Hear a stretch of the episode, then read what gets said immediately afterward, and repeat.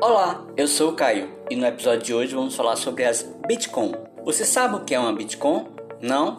Fique conosco que você vai descobrir. O Bitcoin é a mais famosa criptomoeda que vem sendo negociada mundialmente.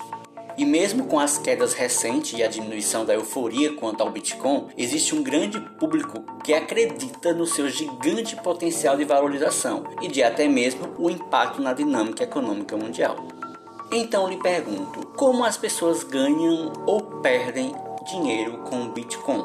Como o preço de um Bitcoin é basicamente definido pelo número de moedas existentes e pelo número de pessoas que querem vender e comprá-las, os movimentos especulativos sobre a moeda fazem com que seu valor seja completamente imprevisível. Entretanto, é importante ressaltar que a imprevisibilidade da criptomoeda faz com que esta análise não seja realmente eficaz, não entregando a quantidade de informações necessárias para que, em tese, o preço esteja bom e seja sustentável. A observação dessa trajetória de precificação do Bitcoin serve para deixar claro que o caráter especulativo da moeda pode ter trazido muito lucro para algumas pessoas, ao mesmo tempo que pode ter sido extremamente prejudicial para outras.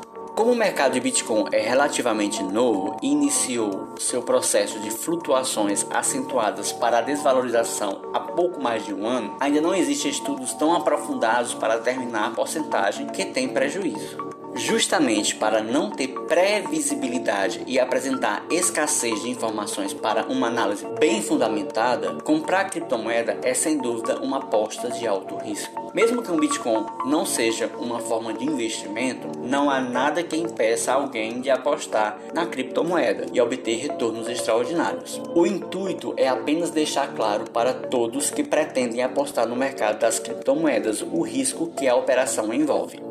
Ativos de alto risco e com alta rentabilidade podem até ser indicados dependendo da situação financeira da pessoa.